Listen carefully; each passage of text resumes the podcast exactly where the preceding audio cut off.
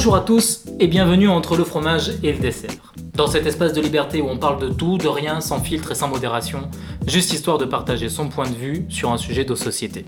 Aujourd'hui, on parle mutation du travail. Faut-il traverser la rue? Ça veut dire quoi? Travailler aujourd'hui? Sommes-nous tous égaux face au travail? Bref, un vaste sujet qu'on va aborder tous les quatre entre le fromage et le dessert. Et je vais commencer sans plus tarder par vous poser une question. Ça représente quoi pour vous le travail? Lourd Lourd sujet. Lourd sujet auquel nous ne, nous ne répondrons pas aucune, aucune putain de réponse C'est malheureux. Je n'ai euh, rien à dire. Non mais... J'essaye de formuler une question. Enfin une réponse plutôt là, c'est une réponse. Et surtout, ouais, je, je répondrai par la question Le suivante. dans sa merde quand même, il a posé une question, petit monsieur. Que Euh, représente le travail? Enfin, Ah, pourquoi... Enfin, moi, c'est plus pourquoi je travaille. quoi. Ouais, qu'est-ce que ça représente le travail? Je sais pas, t'as commencé où? Tu faisais quoi? Tu fais quoi aujourd'hui? Pourquoi tu travailles? Ah, Justement, euh, le travail dans ma vie. euh, donc j'ai commencé euh, avec vous euh, en travaillant euh, en start-up. Donc euh, j'ai commencé euh, chaud les ballons où c'est, enfin c'était à la fois un travail mais une passion. Du coup je me donnais euh, au taquet. Et euh, donc euh, je restais tard. euh, euh, c'était au boulot, on restait tout le temps ensemble et euh, ça prenait beaucoup de place dans ma vie. Et, euh, et puis euh, ce travail s'est terminé brusquement et, euh, et aujourd'hui Terminé, seconde. et euh, maintenant, aux exilés fiscaux. et maintenant c'est plus. euh, bah, j'arrive à, à séparer plus le travail et euh, ma vie privée, perso. Euh, et être plus efficace, je me dis, ok, mon travail c'est mon travail, j'essaye de, m'améliorer et d'être le plus performant et ça m'aide, ça me fait grandir aussi. Et à côté, faire des projets euh, à côté, utiliser mon savoir-faire pour faire d'autres choses. Et dans l'idéal, plus tard, j'aimerais en fait que mon travail, ça, hum, ça s'inscrive dans quelque chose de plus euh, bénéfique pour, euh, pour les autres. Euh, que ça soit pas seulement du business, mais que en fait mon travail, a un, ça soit un truc de service public limite. J'aimerais travailler pour l'État. Je si- voudrais être président de la République. voilà. Non, mais euh, avoir un job qui, où je me dis, bah, j'aide les autres, j'aide mon pays, la terre, euh, tout ça. Et en plus, j'arrive à me faire vivre. Quoi. Donc pour toi, le travail, c'est forcément lié au fait de euh, toucher de l'argent derrière. Non, pas forcément, parce que justement, euh, euh, enfin, aujourd'hui, j'ai pas, enfin, j'ai pas le choix. Justement, j'essaye de, des fois, je me dis, j'aimerais travailler moins. En fait, j'aurais moins d'argent, mais au final, j'ai pas besoin d'autant d'argent. Et euh, trouver bah, comment être plus autonome, peut-être trouver, multiplier les sources de revenus pour être moins dépendant d'un seul travail. Et, enfin, ouais, aujourd'hui, oui, ça reste un confort, en fait, de pouvoir. Ouais, ça reste un confort de, de pouvoir avoir un salaire tous les mois, de pouvoir me payer, euh, je sais pas, Netflix, euh, le cinéma, euh, de pouvoir sortir, de pouvoir euh, en fait vivre sans avoir ça en tête, de, de me dire je suis dans la merde à la fin du mois et c'est pas un problème et je peux me concentrer sur d'autres choses. Mais après, c'est quelque chose que j'essaye de, de travailler, de, de, de me libérer en fait de, de cette. De, de devoir forcément. Enfin, de garder ce confort en fait, parce que c'est un peu une prison où tu te dis, bah finalement c'est plutôt cool, je reste là-dedans, mais au final je fais pas, peut-être pas vraiment ce que j'aurais envie de faire. Et donc là, c'est un peu une période de transition au final où, où j'essaye de, de continuer d'apprendre dans la boîte parce que enfin, c'est une boîte cool et, euh, et j'apprends énormément professionnellement, mais j'ai envie d'utiliser mon travail pour euh, des choses qui me semblent plus, euh, euh, plus Utile. importantes en fait dans plus importante pour moi euh, enfin au niveau écologique euh, enfin quand je vois tout le bordel qu'il y a je me dis euh, il faut que je fasse quelque chose quoi et Je sais pas si vous connaissez cette, cette théorie, c'est la théorie des trois temps. Où on Mm. dit que bah, dans une journée qui fait 24 heures, bah, elle est divisée en trois. Il y a euh, la premier tiers, c'est pour se reposer, le deuxième tiers, c'est pour se divertir, et le troisième tiers, c'est pour travailler. Donc tout ce qui n'est pas ou du repos, donc dormir, ou du divertissement, c'est du travail. Donc en fait, là-dedans, tu pourrais rentrer, euh, je sais pas, le fait de faire le ménage chez toi, euh, le fait de, de, de, je sais pas, de toutes les formalités administratives, si tu fais de l'associatif, etc. En fait, c'est ça la notion de travail. Euh, c'est un sujet euh, sur lequel on, on- on s'attaque, qui est un peu vaste, parce qu'on peut rentrer tout, euh, tout et n'importe quoi. et du coup, ça pose, ça pose la question de, de, de- de qu'est-ce qu'on fait, quoi. Qu'est-ce qu'on fait de, tout ce temps-là? Et, Et je sais pas, il y, en a, il y a de plus en plus de personnes qui entreprennent, par exemple, qui font des projets d'entrepreneuriat. Euh, à quel moment est-ce que ça devient du travail? À quel moment est-ce que c'est un hobby? Est-ce que vous en pensez quoi de ça? Bah, sur l'entrepreneuriat, euh, le fait de monter un projet et de monter, euh, de s'associer avec des personnes et de d'aller vraiment vers euh, la création d'une société et créer ses propres emplois. Moi, je peux en parler puisque j'ai un travail actuellement, mais Bravo. je me suis associée. Bravo. Eh, moi aussi j'ai un travail, hein, je Je suis. Hein. Ces gens-là ont J'ai un traversé travail la rue. et je suis payée pour le faire. Waouh. Super. Donc c'est incroyable et c'est un travail qui me plaît, C'est euh, malhonnête. qui est intéressant. C'est malhonnête. Mais euh, à côté, j'ai aussi un projet entrepreneurial avec d'autres personnes euh, auxquelles je me suis associée. Mais c'est un sacré parcours du, combattant. Pourquoi j'ai décidé de m'y associer? Parce que le projet au départ m'a plu. C'est pas mon idée. Moi, je me suis greffé un projet euh, avec des personnes qui, avaient une idée, qui avaient euh, l'envie de monter quelque chose. Et j'ai trouvé le projet intéressant et je me suis accrochée, enfin, je me suis rattachée au wagon et j'ai apporté mes compétences à mon niveau. Et euh, on a décidé de s'associer ensemble parce que la volonté d'entreprendre, c'était de, de se dire on sera notre propre patron, on fait nos propres règles, on monte euh, une entreprise avec nos valeurs, à notre image et autour de quelque chose qui nous donne envie de se lever le matin, de travailler, de, se donner. Et, euh, au final, euh, ça s'avère très intéressant, très enrichissant, puisque c'est pas gagné, c'est très compliqué en France de, de monter sa société. C'est un sacré parcours du combattant, notamment sur le plan administratif. Bienvenue en bureaucratie. Euh, et aussi, euh, et aussi de, de chercher les fonds quand, euh, quand t'es pas fils d'eux ou riche et grand héritier, c'est très compliqué. Quand t'es normal. Quand t'es normal, classe moyenne, bonsoir. quand, t'es- quand tu pars avec zéro capital social au départ, aller chercher des concours, aller chercher des fonds, c'est très compliqué. Mais euh, la partie entrepreneuriale, le fait de, de monter de A à Z un projet, ça, ça reste un moteur, ça reste intéressant. Et euh, quand tu t'inv- quand tu t'investis à fond dans ce genre de projet-là, t'as pas l'impression de travailler. Au final, Et moi, pourtant, ça, c'est euh, mon moi, ça, c'est mon impression. Quand je suis dans ce projet-là, je, quand je travaille avec ces personnes-là, j'ai pas, pas l'impression de travailler. Je me, je me sens bien, je fais les choses pour moi, et pourtant, c'est du travail. Mais tu dis que c'est de plus en plus compliqué de, de monter une boîte, mais euh, enfin, je sais pas, il y a de plus en plus de gens qui entreprennent et qui montent, euh, qui montent des entreprises. Ça vient d'où? Si c'était si compliqué que ça, personne ne le ferait ou, euh, ou je sais pas, c'est quoi C'est la, la start-up mania qui s'est qui s'est emparée de nous tous que, comment, comment on peut l'expliquer de Startup tout ça Nation. Yeah. Euh, je pense que t'as le. C'est pas forcément le fait de vouloir faire aussi ta, ta start-up, mais c'est. Un start-up et start-up quoi. Hein. T'as t'as deux types de start-up Non. euh, je disais, c'est pas, je pense pas que le- les gens soient. Le moteur de ces personnes-là soit justement de monter leur, leur start-up. Enfin, en tout cas, de ce que j'en entends autour de moi.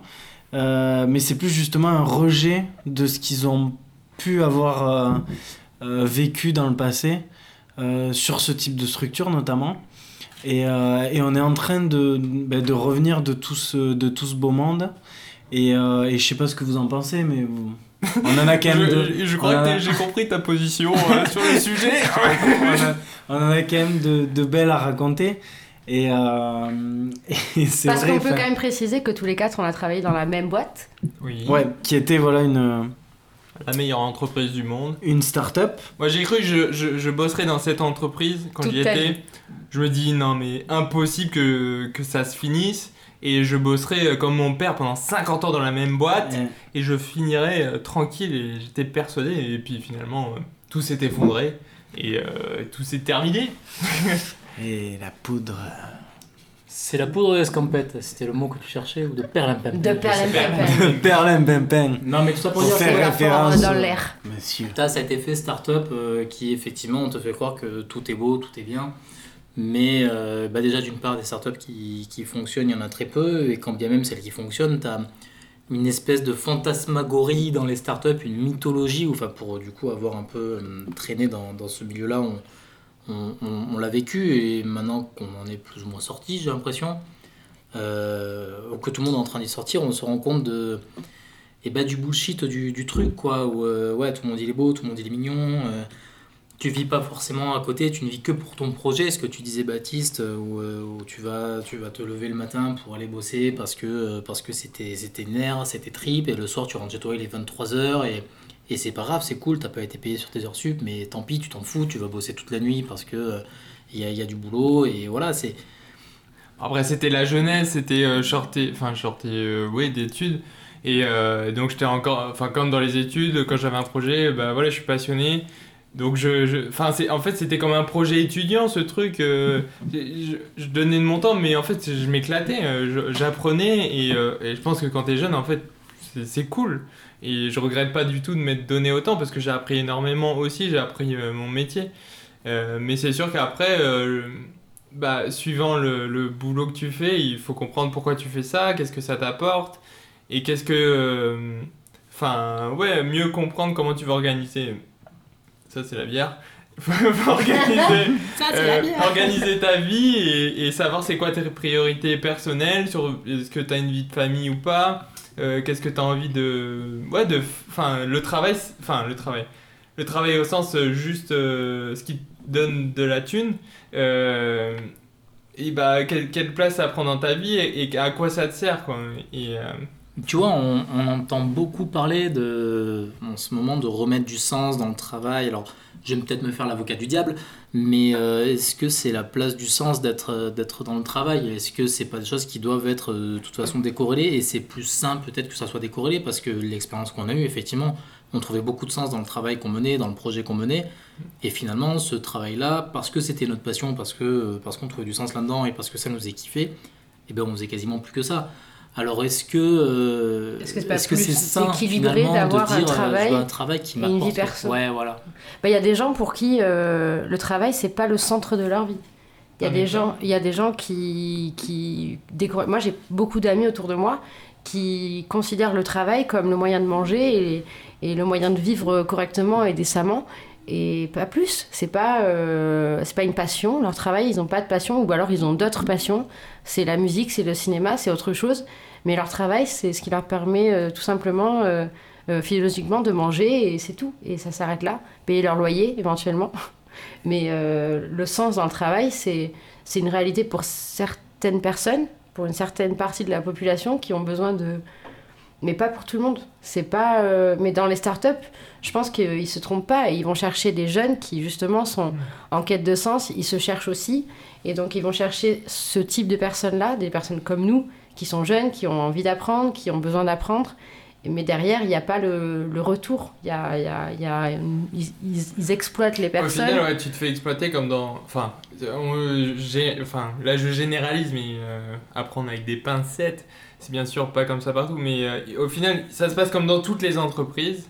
Euh, on, on utilise sa force de travail et plus tu travailles, plus c'est cool pour l'entreprise. Et des fois, on te fait croire que euh, tu vas avoir des parts, euh, tu veux- enfin, tout ce qu'il y a autour des, des startups, et c'est c'est pas forcément vrai, quoi. hein, Clément C'est- Ouais, non. mais- euh, je suis, à la- je, suis, je suis à la traîne un peu là, je suis, euh, je suis un peu HS.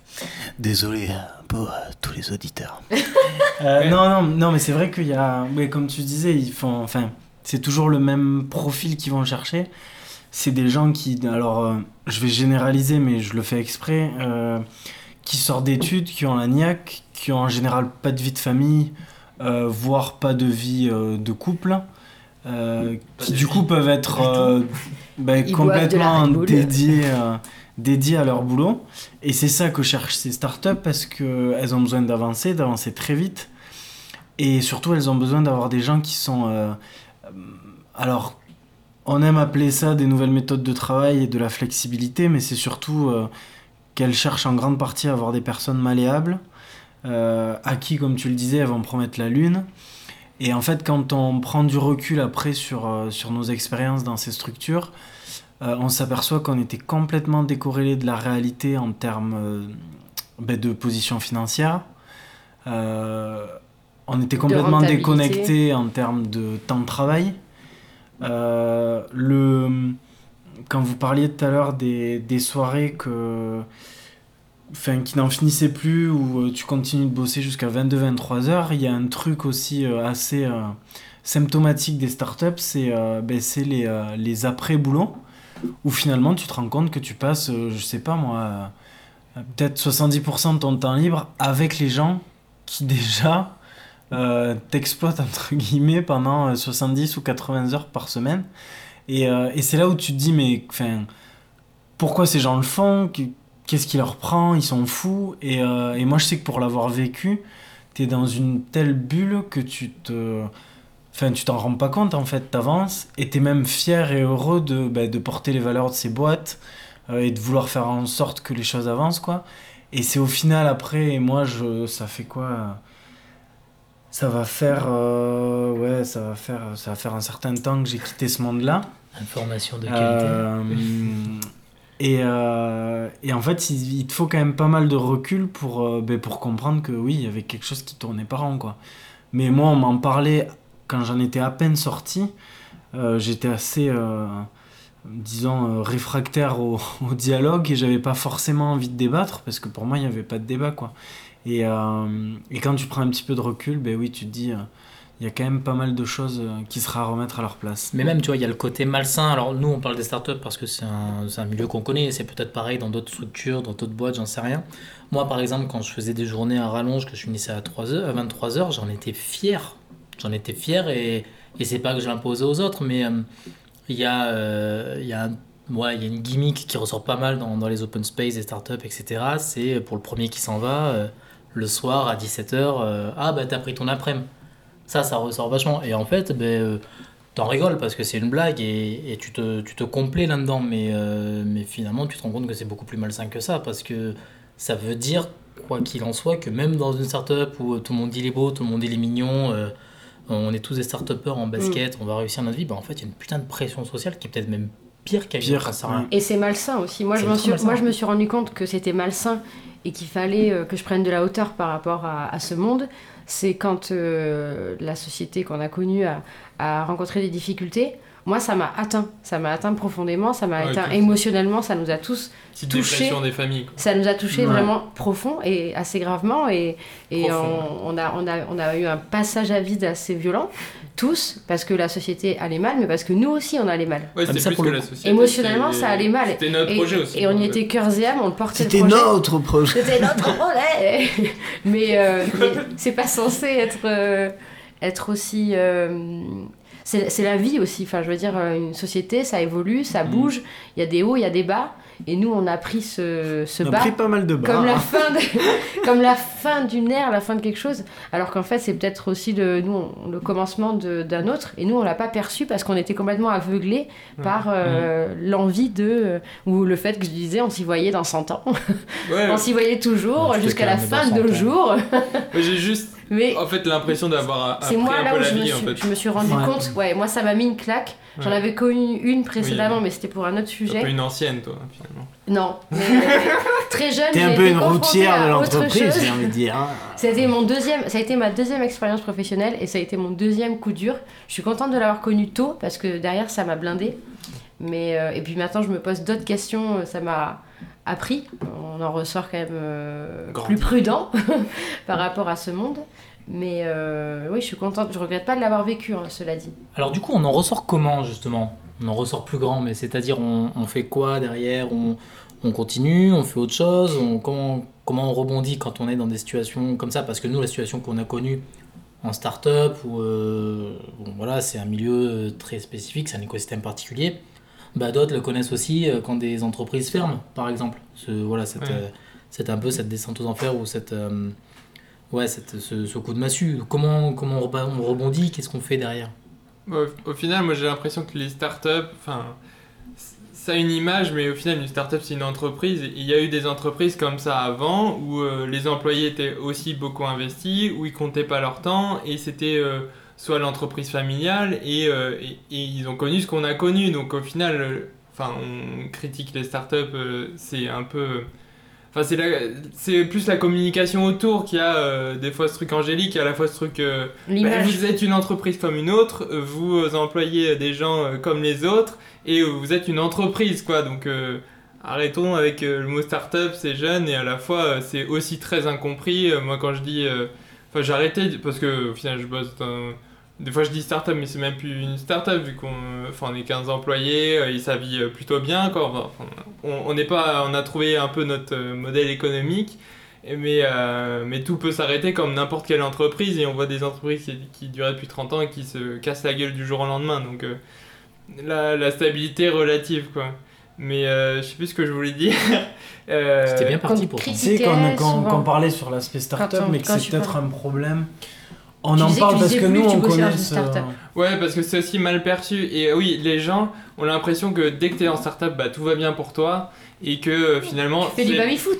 Oui, c'est ça, t'es développeur. Ah, t'as de la chance, de toute façon, oui, il y a du business. Oui, dans ton domaine, il y a forcément un business et tout. Mais moi, euh, je travaille euh, dans, euh, je sais pas, euh, l'artisanat ou je sais pas quoi. Euh, et je peux pas faire ça. J'ai pas accès à, à- à ce, ce marché euh, flamboyant.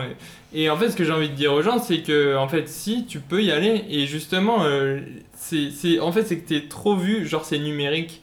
Et il faut forcément savoir développer ou être dans la com pour aller en startup, alors que pas du tout.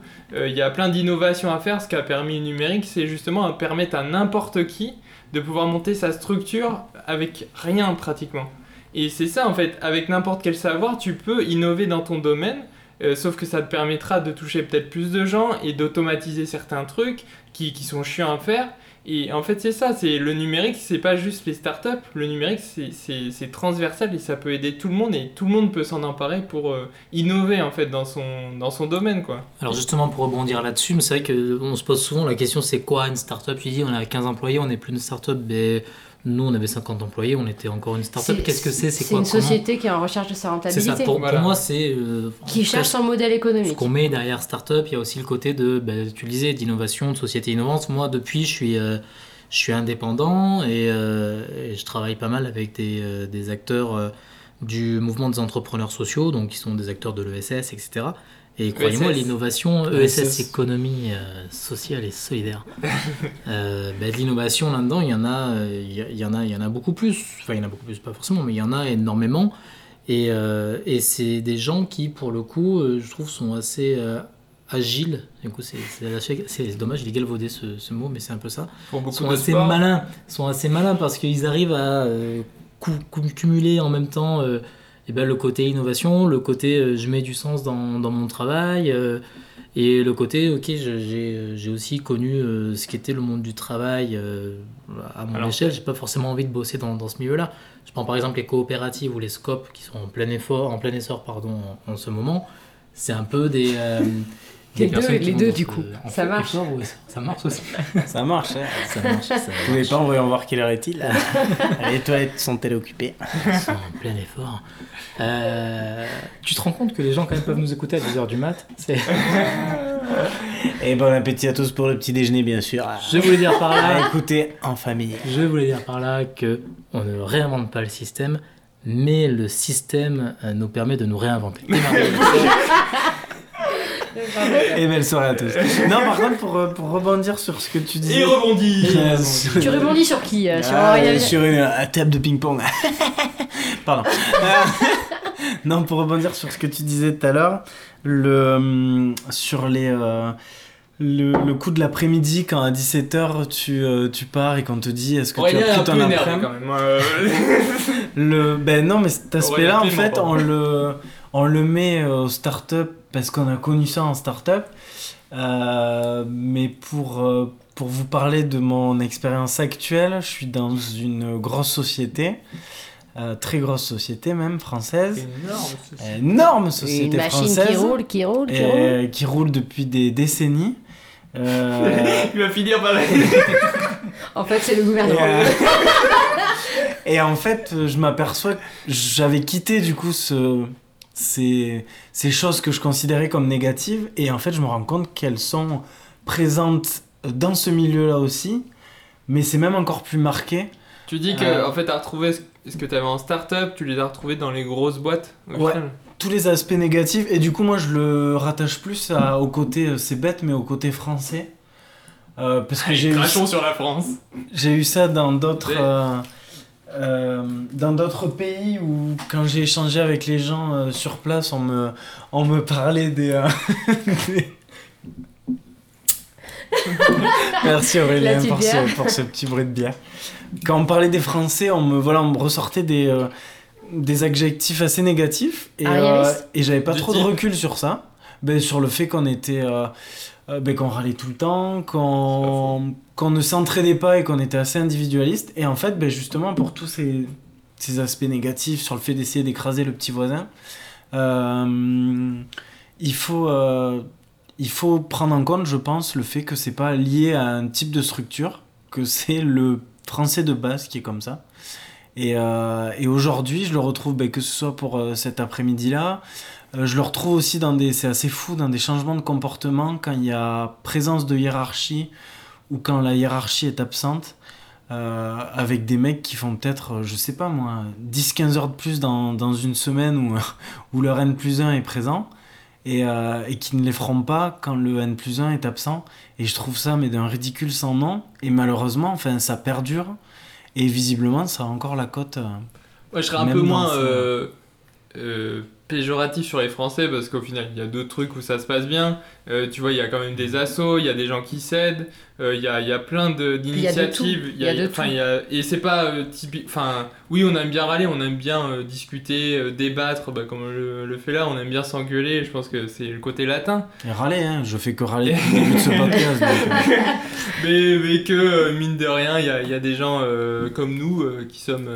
Euh, enfin, on a envie de faire plein de choses. euh, des fois, on, on nous dit tout le temps, euh, mais c'est trop compliqué, euh, tu peux pas y arriver tout seul, machin. Mais, mais on peut faire plein de choses et j'ai envie justement que les gens se rendent compte qu'ils peuvent faire ce qu'ils veulent. Et, et, Oui, mais là, il y a un autre problème. C'est il y a beaucoup de personnes qui ne savent pas oui, qu'elles peuvent. qu'est-ce qu'elles veulent faire, qu'est-ce qu'elles peuvent.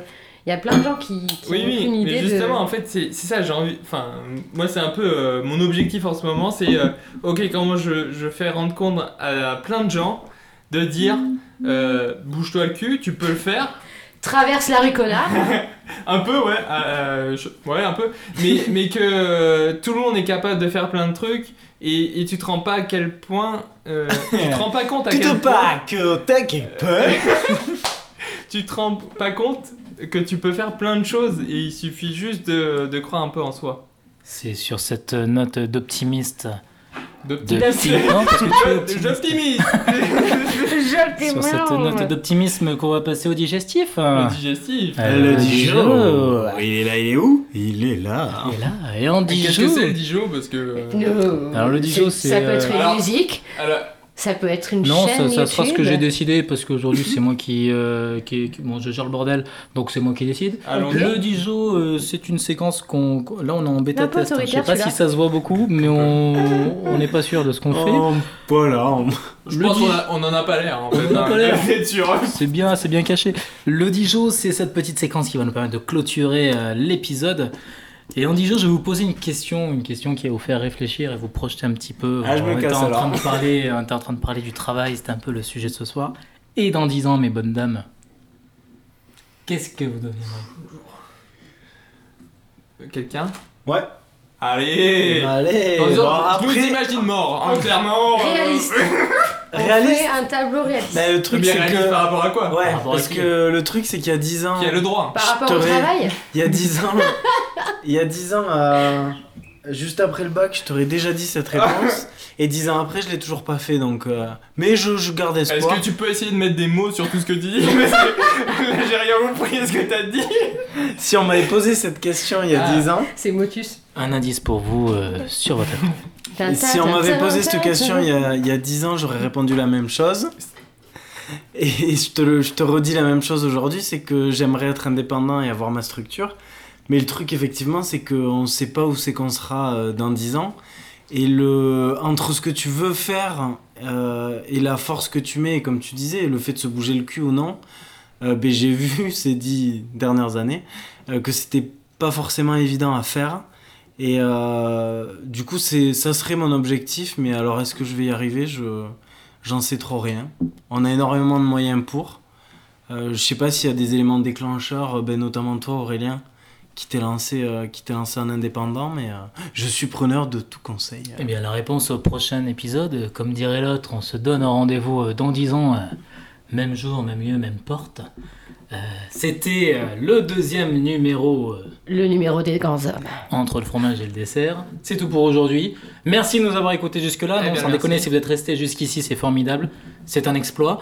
Et si vous en avez encore sous la pédale, je vous propose d'aller tendre une oreille sur notre pilote qui parlait écologie et plastique. Euh, c'est expérimental. C'est encore plus expérimental que ce qu'on a fait là. Bref, on est dans C'est l'expérimentation. sur Spotify. C'était vraiment entre le fromage et le dessert. C'est- Ouais, ouais, c'était, c'était plus côté fromage que dessert. C'était, c'était bien croûté quand même. Euh, nous, on vous laisse là pour ce soir. Euh, vous nous retrouvez sur, euh, sur vos plateformes de, de podcast Favorites, préférées. On ne sait Spotify. pas exactement lesquelles, hein, celles qui ont bien voulu. euh. Celles que vous préférez. Celles qui sont autorisées au moins de 18 ans. Et donc, si vous avez apprécié ce podcast, n'hésitez pas à en parler autour de vous, à faire votre pub. Enfin bref, vous connaissez la chanson, on va rien vous apprendre là-dessus. Euh, nous, on vous dit à très bientôt et Dans un mois. portez-vous bien. Dans un mois, mois. a priori, si on. Si Pour on la rigolo- rig- Allons-y pour la menstrue. euh. Pour la menstrue, voilà. Merci Voilà. Mathilde. Eh bien, c'est sur ces belles paroles qu'on vous laisse reprendre notre vie normale. Et euh, ciao, bonsoir. Ciao, bonsoir. Ciao Et coupé.